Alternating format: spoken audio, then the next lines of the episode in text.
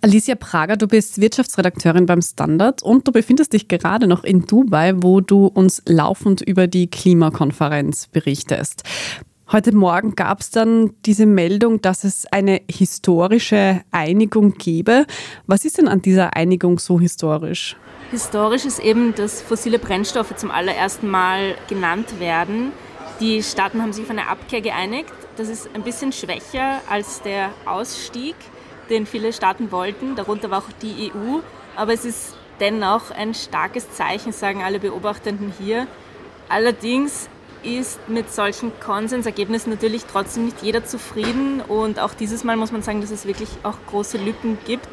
Zum Beispiel lässt das Abkommen ein Schlupfloch für Erdgas, also eine sogenannte Brückentechnologie und nennt auch CO2-Abspaltung, also CCS, sowie auch Atomenergie als Lösungen für das riesige Problem, auf das wir zusteuern. Okay, also dann quasi von einem Problem aufs andere verlagert ein bisschen. Wenn man das so salopp sagen kann, wie einig war man denn sich unter den teilnehmenden Staaten denn tatsächlich? Also gab es viele Gegenstimmen? Es gab eine ganz große Mehrheit, die sich für einen Ausstieg aus den Fossilen ausgesprochen hat, nämlich ungefähr 130 Staaten.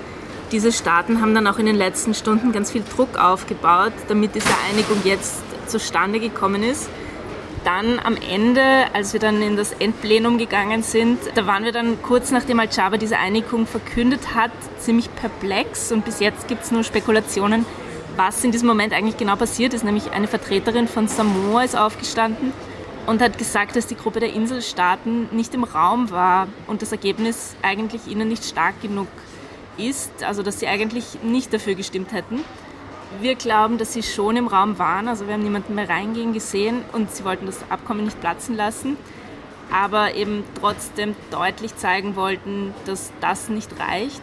Und mit dem Statement haben sie das auch erreicht. Die Vertreterin hat daran erinnert, dass selbst die 1,5 Grad Grenze nur eine Obergrenze ist und auch wenn wir auf 1,5 Grad kommen, schon sehr viele Menschen sterben werden. Und die Inselstaaten wollten ein klares Bekenntnis zum Ausstieg aus den Fossilen ohne diese Schlupflöcher, die es jetzt gibt. Es gab dann tosenden Applaus im, im Plenum.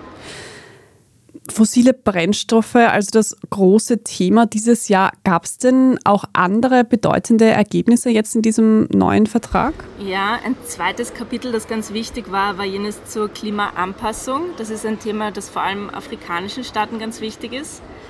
Und hier waren die Verhandlungen ziemlich dramatisch. Ganz lange hat es so ausgesehen, als würde der Anpassungsbereich komplett scheitern. Ich habe gestern mit einer Verhandlerin aus dem Sudan gesprochen und die hat mir erzählt, dass Saudi-Arabien die Verhandlungen dazu komplett zerschossen und verzögert hat.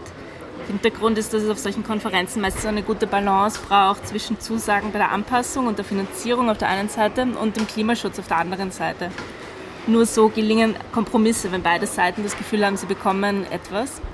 Und anscheinend haben die arabischen Staaten eine Strategie gefahren, mit der sie das Thema Anpassung gekapert haben, um damit zu erreichen, dass es auch den Klimaschutz, also dem Ausstieg aus den Fossilen, den Erdöl exportierende Staaten natürlich nicht so toll finden, dass es auch da keine starke Einigung gibt.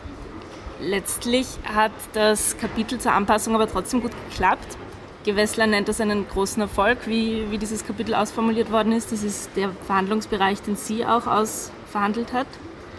Die Least Developed Countries haben den auch angenommen und sagen auch, das ist ein Gewinn für sie. Gleichzeitig kritisieren sie, dass die Sprache relativ schwach ist bei der finanziellen Unterstützung.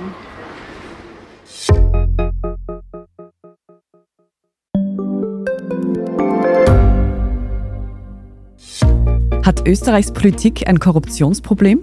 Wie wird der Ukraine-Krieg enden? Und warum wird alles immer teurer? Ich bin Tobias Holub. Und ich bin Margit Ehrenhöfer. Wir stellen die brennenden Fragen unserer Zeit. Und die Standardredaktion liefert Antworten. In Thema des Tages, Montag bis Freitag um 17 Uhr, überall, wo es Podcasts gibt.